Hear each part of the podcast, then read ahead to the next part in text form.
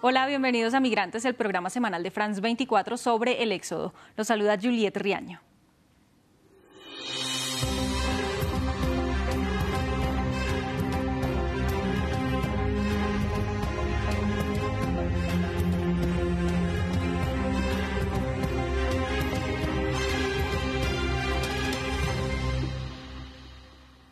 Después de los terremotos en Turquía y Siria son incalculables las consecuencias. Miles quedaron sin hogar, entre ellos familias que ya habían tenido que desplazarse por una guerra civil que los alejó de su país. Turquía es la nación que acoge el mayor número de personas refugiadas en el mundo y una gran cantidad provienen de su vecina Siria. En las regiones afectadas por los sismos hay refugiados que volvieron a perderlo todo e incluso a algunos de sus seres queridos. ¿Cuál es su situación en medio de este devastador evento geológico? Lo vemos en el siguiente informe. Una vez más, esta refugiada siria y su familia tuvieron que dejar su hogar, pero ahora no por causa de un conflicto. Los terremotos en Turquía del pasado 6 de febrero dejaron su casa en ruinas y a su familia sin techo. Su único refugio son estos vehículos. Ellos repiten una historia que ya conocen.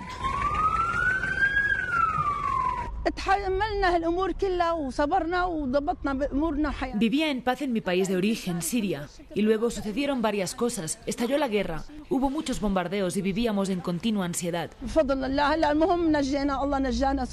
Lanzaron muchos ataques en el área en el que estábamos. Huimos de allí y luego compramos una nueva casa en la misma zona, pero los bombardeos siguieron. Hubo enfrentamientos y destrucción y huimos de nuevo. Vivimos en los suburbios mientras esperábamos nuestros documentos y llegamos a Turquía en un barco a través del Líbano.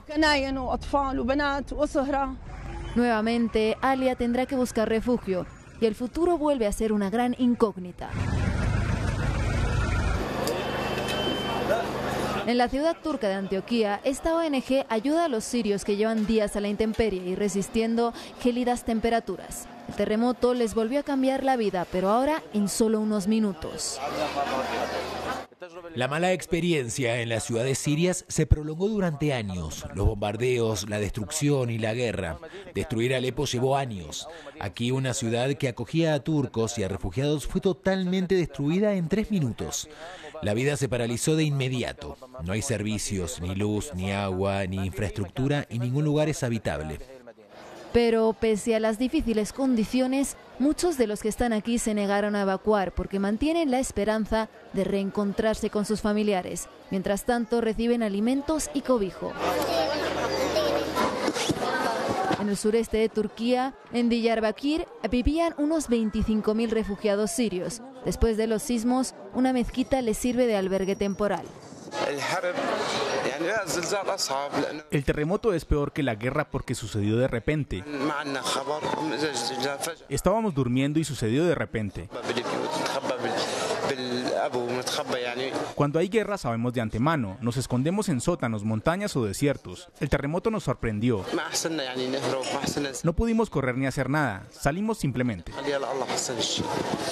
Familias sirias que reconstruyeron su vida en Turquía tendrán que volver a empezar, muchas sin alguno de sus integrantes.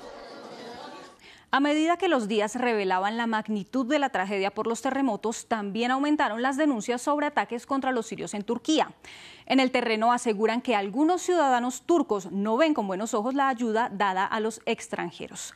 Nuestro enviado especial a las zonas más afectadas, Adrián Rocha, nos reportó al respecto. El terremoto del pasado lunes por la madrugada en el sureste de Turquía y el noroeste de Siria ha afectado dos zonas especialmente sensibles en lo que respecta a los refugiados sirios, porque el noroeste de Siria es un lugar lleno de desplazados internos por culpa del conflicto y el sureste de Turquía es la zona dentro de Turquía en la que habitan más refugiados sirios. Y esto ha provocado muchísimos inconvenientes para esta población, sobre todo porque durante los últimos años el racismo de los turcos en contra de los sirios, a los que acusan de la crisis económica que vivía hasta hace poco y sigue viviendo el país turco, los refugiados sirios son acusados de todo tipo de crímenes, como de supuestamente robar de dentro de tiendas y de acaparar tiendas de campaña. De hecho, nos explicaba una refugiada siria hace unos días que sus vecinos turcos en un campo de refugiados como este, creado por el, eh, por el terremoto, la acusaban de tener una tienda de campaña cuando había turcos que no la tenían. Ella explicaba que también había perdido su casa, su vivienda, su familia, sus familiares y que sin embargo la acusaban y le, le perseguían cuando ella iba a buscar comida de la ayuda que llegaba, que sin embargo sí que le estaba llegando a ella y a muchos más. Sin embargo, por las redes sociales, los mensajes de odio en contra, sobre todo de la población siria, han aumentado muchísimo también a través ah, de la creación de un partido ah, abiertamente racista en Turquía, es el partido de la victoria Zafer Partisi, que está haciendo campaña en ir a estos sitios de refugiados y a intentar sacar ellos mismos los refugiados de los lugares. Hay muchos que temen que la situación se podría tensar a un nivel tan alto que en los próximos días o semanas podremos vivir incluso escenas no solo en un sitio, sino en varios sitios de violencia comunal. Ante las necesidades de los sirios en Turquía, doblemente desplazados por un conflicto y ahora por un terremoto, no es clara cuál será la ayuda para ellos por parte de los organismos internacionales. ¿Cuál será la respuesta para la atención humanitaria de los refugiados afectados por los fuertes movimientos de tierra? Hasta aquí, migrantes de France 24. Los invitamos a comentar en nuestras redes sociales con el hashtag migrantesf24. Sigan con más información en France24 y france24.com.